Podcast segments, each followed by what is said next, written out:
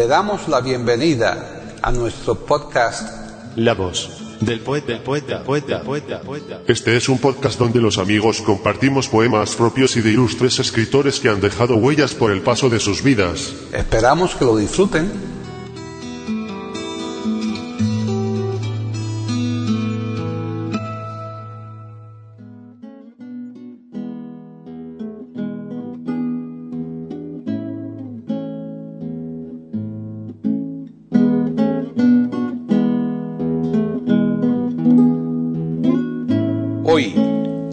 Del poeta de eiberoamérica.com, Paquita Sánchez Calvarro presenta Al Pampa Oberá declamando poemas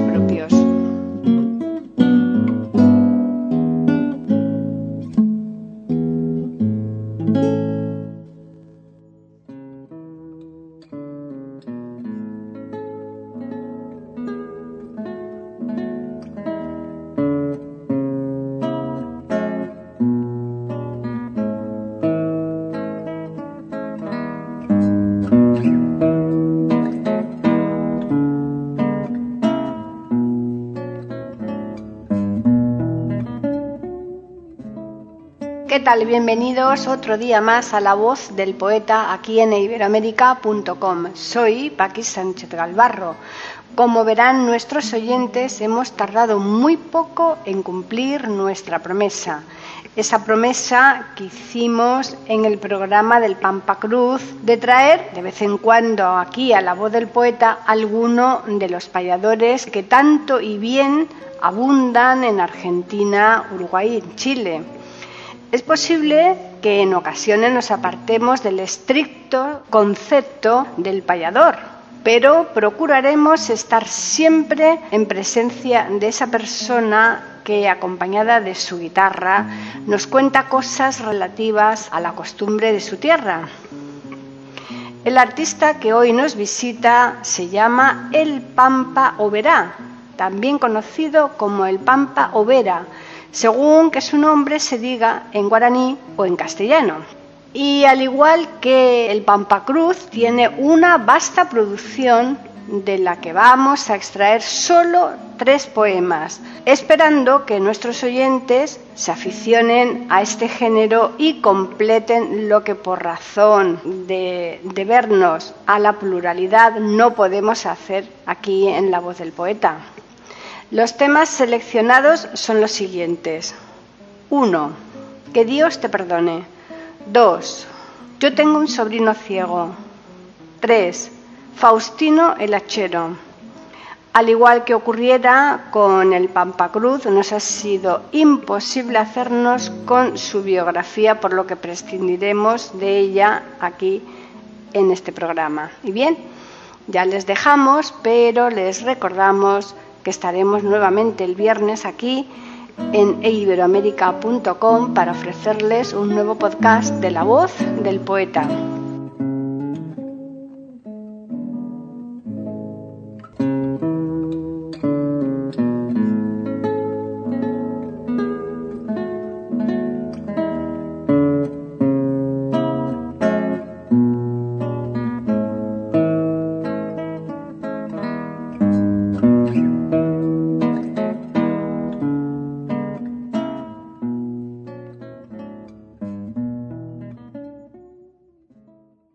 La voz, la voz, poeta, poeta, poeta, poeta, poeta. Aquí en iberoamérica.com y radiogeneral.com.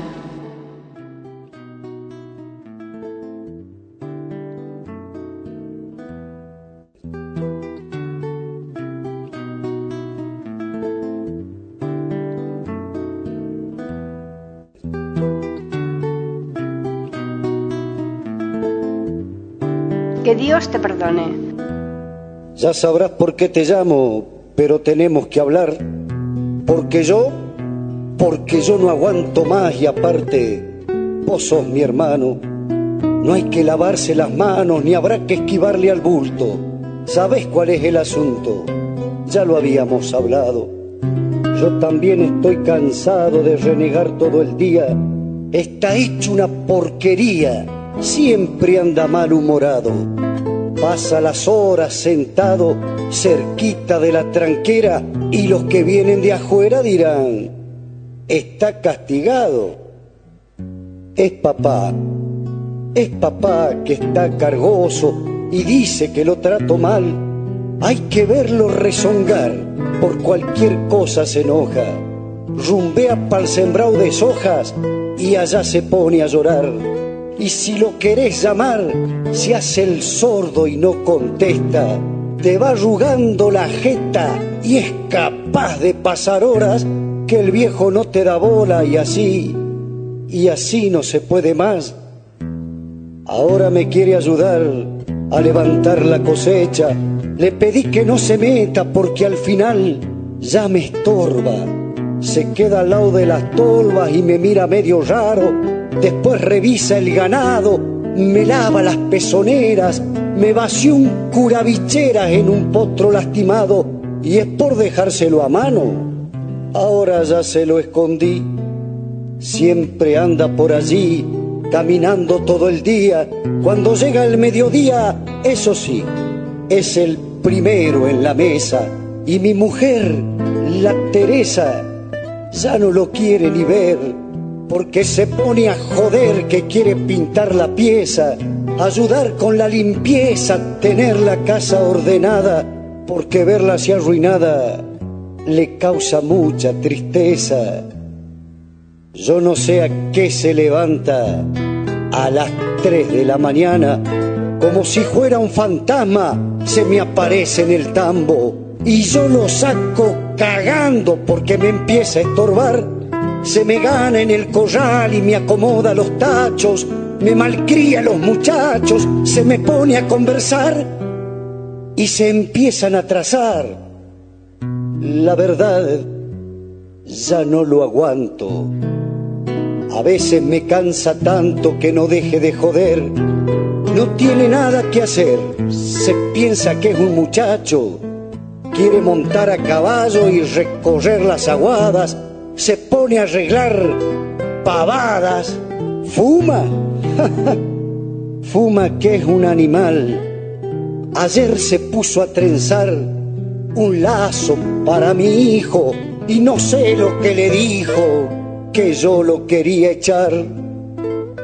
Yo ya lo estuve pensando y es así como te digo, lo llevamos a un asilo, que él allí estará mejor, pagamos entre los dos, nos ahorramos un problema. ¿Sabes de que hay enfermeras que bien lo saben cuidar? Si mucho no va a aguantar. Ya casi entró en los ochenta. Si te gusta la propuesta, no hay mucho de qué pensar.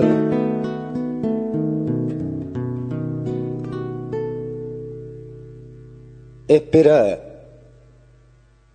espera que ahora hablo yo. Perdóname la franqueza. ¿Te acordás cuando Teresa parió en el medio del campo? Fue papá que entre sus brazos llevó tu mujer el pueblo había que comprarle remedios y vos no tenías trabajo. Vendió su bota y el lazo, el único que tenía. Me pidió que no te diga que el pobre quedó descalzo. Acordate cuando un día se apareció en nuestro rancho reclamando un par de chanchos, todita la policía. Fue por una picardía que vos te habías mandado. El Tata Juez se hizo cargo diciendo que él había sido. Lo llevaron sometido a un duro interrogatorio. Se aguantó ese purgatorio mientras estuvo detenido. Cuando mamá murió, ¿quién fue el que tomó las riendas? Almuerzo, cena y merienda casi nunca nos faltó. Nos enseñó educación y a pesar de su ignorancia, a la escuela con tardanza, pero siempre nos mandó.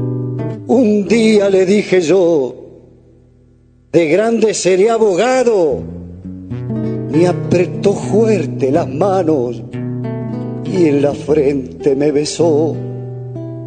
Y qué susto se pegó cuando enfermo vos caíste.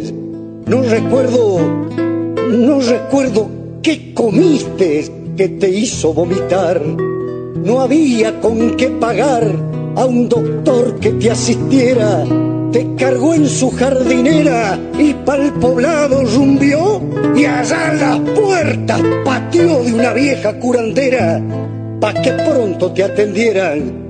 No sé con qué le pagó.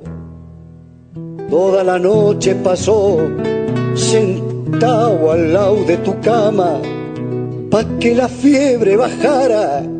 A los santos suplicó de rodillas se quedó y con unos trapos viejos mojados sobre tu pecho, el viejo te acomodó y le pidió al tata Dios que si algo te pasaba por vos, por vos su vida cambiaba, que le cumpla ese favor ¿Te acordás cuando eras chico y te regaló el tobiano? No era para vos, hermano, ese era para mí, pero lo vi tan feliz cuando lo montaste en pelo que te ofreció hasta su apero para verte sonreír, lo que yo nunca entendí porque a mí me dio un abrazo diciéndome, mi muchacho, qué bueno es que seas así. Y hoy yo te escucho decir de que el viejo es un inútil, él solo quiere ser útil y no vivir de favor. Si al final de la cuestión todo el campo es de papá y si él quiere trabajar, está en todos sus derechos, no porque el hombre esté viejo, ha de ser que esté de más, déjalo que ande nomás, que es un criollo bien hecho. No sé, no sé si esto es lo mejor. Y volviendo a nuestro tema, que si papá es el problema, deja, deja me lo llevo yo. En casa estará mejor, es lo que él anda buscando. Su nieto lo está esperando para robarle su calor. Quiero darle tanto amor como él nos dio a nosotros. Yo no lo cambio por otro, la puta que lo parió. No sé si allá en la ciudad él se ha de sentir a gusto, pa' que no tenga un disgusto, se lo voy a preguntar. Y si tengo que cambiar mi casa en el poblado y venirme pa' estos lados, y pa' que el tata sea feliz y si viéndolo sonreír, eso ya me doy por pagado, te juro, te juro, querido hermano, y por él ha de ser así, que es un anciano, decís, querés llevarlo a un asilo, escucha lo que te digo, y si es que tenés corazón, llegate hasta el corralón, anda allá está el viejo sentado, no digas nada, abrazalo, pedile sus bendiciones y ya anda entrando en razones antes de romper los lazos que papá, que papá muere en mis brazos y a vos, que Dios te perdone.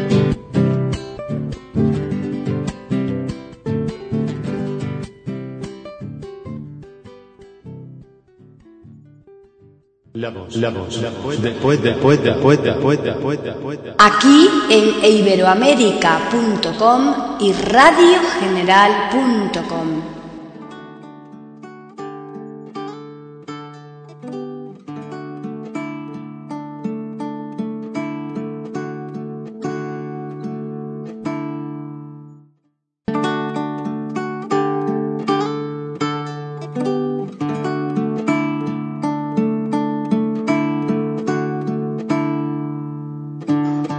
sobrino ciego. Un cura me preguntó por qué no iba a la iglesia. Le contesté con franqueza que ando peleado con Dios. El cura se sonrojó y mirándome a los ojos me dijo, me causa enojo que un paisano como usted no quiera reconocer a Dios como milagroso. Si supiera que es negocio arrodillarse ante Dios, que Él sana todo dolor y nada le es imposible. Sus milagros increíbles con su gran poder te salva, al pobre le trae calma y al manso alivia su sed y a un renegado como usted le cura penas del alma. Nunca le hablé a un sacerdote como ese día yo hablé. Le dije entiéndame bien y agudice sus oídos. Lo que tengo por pedido es una sola razón que invade mi corazón y destruye mis sentidos. Y si se siente ofendido, le juro no es mi intención. Quiero que usted me responda si es que tiene una respuesta. Le voy a hablar con tristeza y espero que no se oponga. ¿Por qué Dios, que es luz y sombras y nos cuida con recelo, si Él mira todo del cielo y nos cubre con su manto? ¿Por qué Dios, que me ama tanto, me ha dado un sobrino ciego? ¿Qué culpa tiene ese niño que ha nacido sin pecados? ¿Qué blanca tiene sus manos? ¿Qué puro su corazón? ¿Qué maldad le causó a Dios para cargarle esta cruz? ¿Por qué tanta ingratitud? ¿Por qué tremendo despojo? ¿Por qué al candil de sus ojos le ha apagado su luz? Necesito una respuesta Usted que todo lo sabe, esa que en mi mente no cabe. ¿Por qué tanta indiferencia? Prohibirle a esa inocencia ver el rostro de su madre, la sonrisa de su padre, el amor de sus hermanos o el cabello blanco cano de su abuela por las tardes, por las noches las estrellas el color del firmamento, el no poder tocar el viento, las flores en primavera, la luz que enciende una vela, el color verde del pasto, o andar corriendo descalzos sin sortear tantas barreras, el color de su bandera, o el calor que da un abrazo, vivir en la oscuridad sin nunca más ver la luz esa misma que Jesús a un ciego le supo dar, condenarlo a caminar guiado por un bastón, no mezclarse entre el montón por miedo de tropezar y jamás poder jugar, disfrutando la ocasión, no ver la televisión, no conocer a un amigo o esperando los domingos ver a su equipo jugar, correr, o saltar como lo hacen otros niños, que conozca algún cariño cuando sea mayor de edad, o en sus manos acunar a un pájaro malherido. ¿Por qué tremendo castigo que esa ceguera causó? ¿Por qué tanto desamor? Si él apenas es un niño, condenándolo el destino, vivir en la oscuridad. ¿Por qué esa desigualdad? Si él es libre de pecados, ¿por qué sus ojos rasgados no tienen felicidad? Cada vez que cruzo al cura por las calles de mi pueblo, me mira como diciendo, no te pude contestar. Siempre lo veo caminar, agachando su cabeza parece que en voz baja reza y cuando me ve pasar, jamás volvió a preguntar ¿Por qué no voy a una iglesia? Soy tan feliz cuando cantas y tan triste si me miras, solo porque tus pupilas son estrellas apagadas. Quisiera que me miraran tus ojos de fantasías. Dicen, dicen que Santa Lucía es de ciegos abogada. Si ella te diera la vista, por mis ojos la cambiara. Pero tu llanto es rocío que como una helada. Pero yo sé que tú ves con las pupilas del alma y todo lo que te cuento es como si lo miraras. Imagina, imagina si de pronto tú la vista recobraras y viera que es una choza y no un castillo mi casa, que hay pobres muertos de hambre y la justicia es escasa, que hay guerra en otros países y el hombre sin pena mata, iglesias llenas de oro y hay niños que andan en patas, que la droga es un comercio que los caudillos apañan, que los hombres que la prueban caen, caen y nunca se levantan, que hay miles de niños ciegos que le rezan a la santa, que los guíe por la senda tan blanca como su alma, porque ciego será siempre un niño sin esperanzas.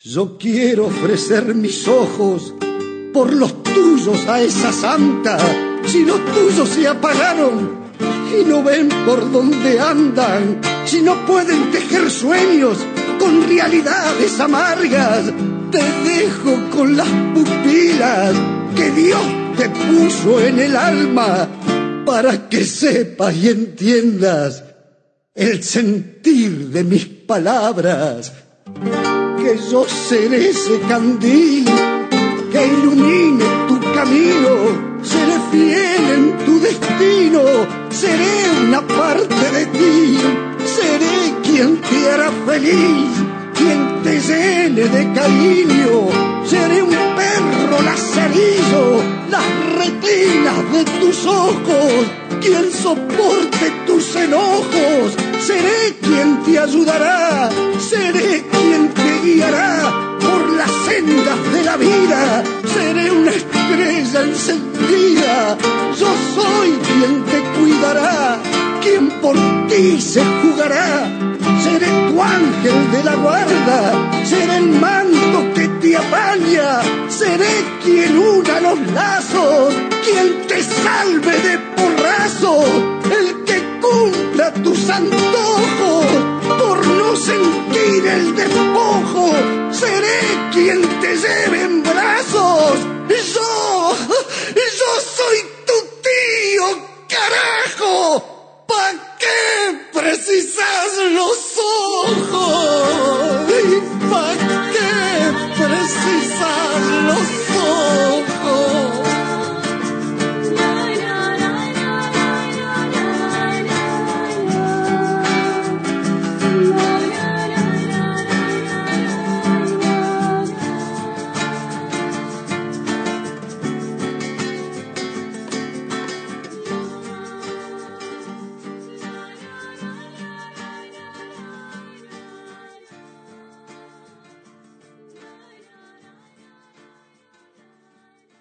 La voz, la voz, la voz, después, después, después, después, después, después. Aquí en iberoamérica.com y radiogeneral.com.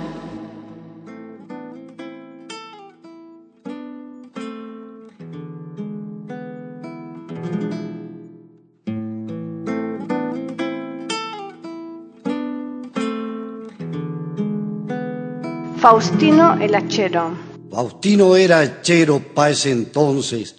Se lo veía llegar de su trabajo y con el resto de fuerza que guardaba ir poco a poco levantando el rancho. A su lado, secándole sudores, cebándole algún mate o ayudando, andaba su Jacinta, esposa buena, con la que iba a levantar su nido de barro. Regado por el sudor de aquel esfuerzo, el barro fue creciendo y un verano Faustino y la Jacinta conocieron la dicha de sentirse propietarios.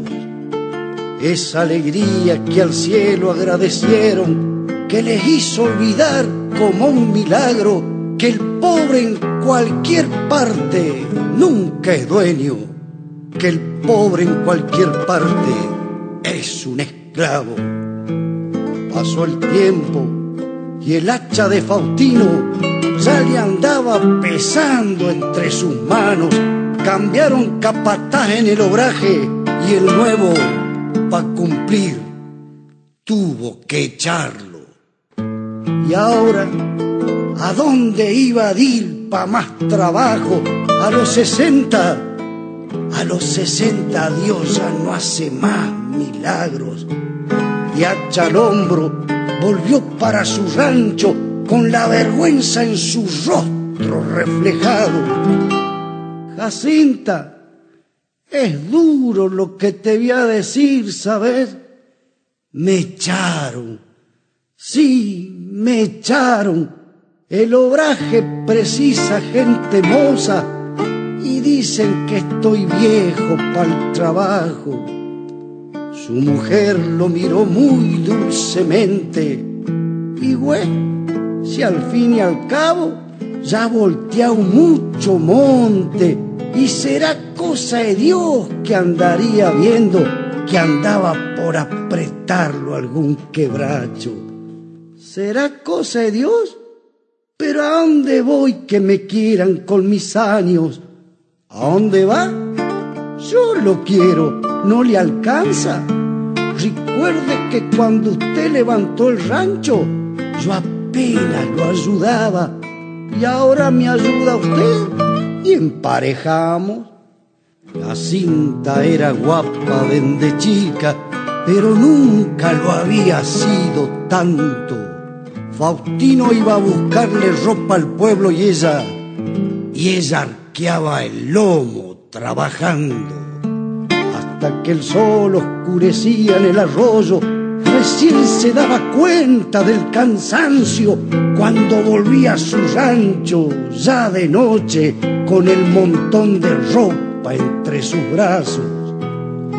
Así fueron peleando a la miseria hasta que un día el reuma le mañó la fuerza y cayó en cama y seguro la soledad la ahogó en el rancho, la cosa, la cosa que una noche entró a dormirse y el sueño se hizo eterno de tan largo.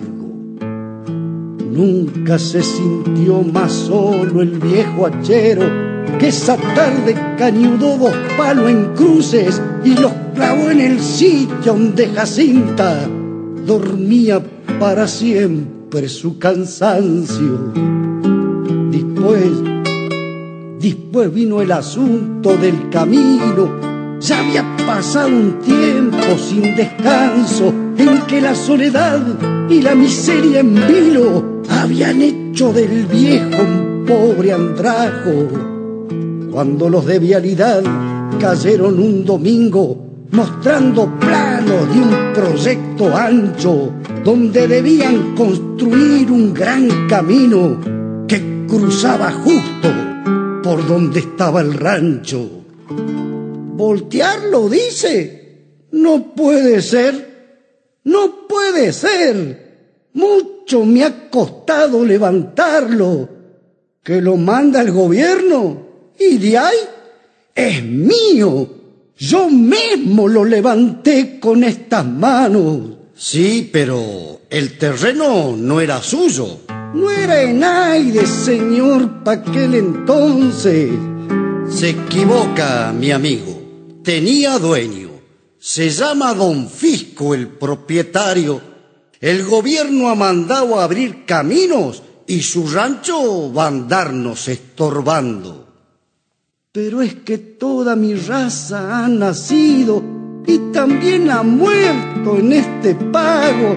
No me pueden echar sin darme un sitio a donde pueda vivir como cristiano. Usted ha leído, Señor, y ahora comprenda, no es plata lo que yo ando precisando. Todo lo que tengo es este rancho y los huesos sagrados de mi Jacinta. Que me den un lugar para enterrarlo. Vano fue el pedido en esos casos. No hay que pensar en Dios, sino en el diablo. De llevarnos de las quejas de estos indios, no acabaríamos más con el trabajo. Yo comprendo, mi amigo, pero la ley exige cumplir con lo que ordena este mandato. Eso sí, le quedan 15 días desde ahora para que arregle sus cosas y deje el rancho. ¿15 días? Ajá. Es mucho tiempo.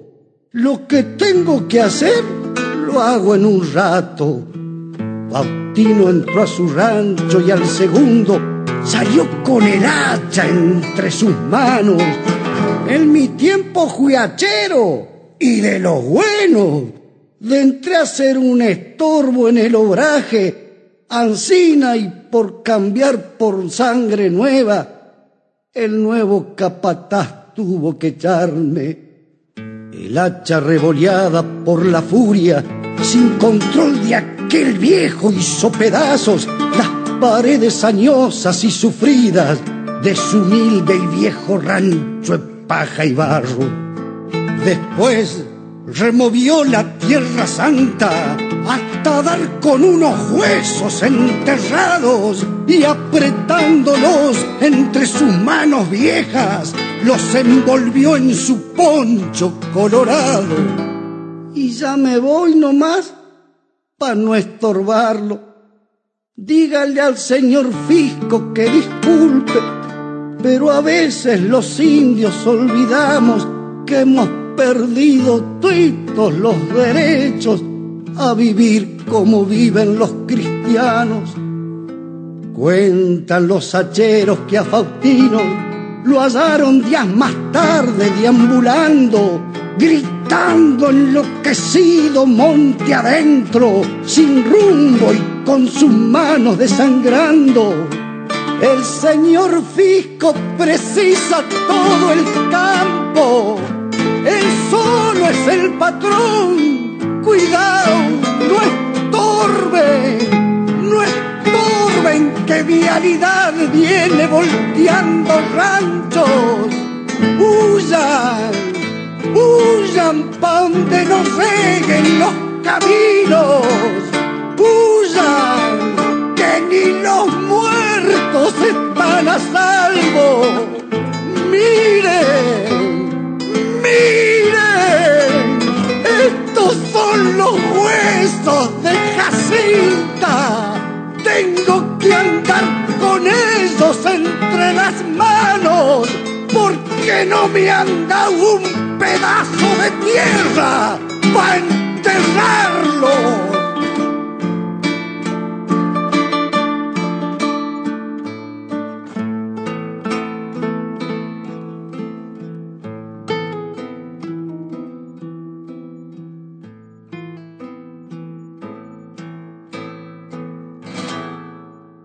La voz del poeta, la voz del poeta, la voz del poeta.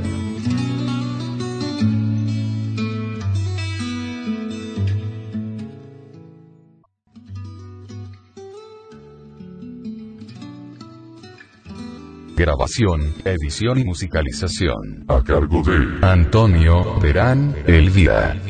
Le damos las gracias por haber aceptado la invitación para escucharnos. Te invitamos a participar con algún poema de tu inspiración O si tienes alguna sugerencia, Escríbenos al correo pueden escuchar otros de nuestros podcasts en eiberoamerica.com. Ahora apaguemos la luz y dejemos descansar. La voz del poeta. Mientras exista en el mundo una mujer hermosa, habrá poesía.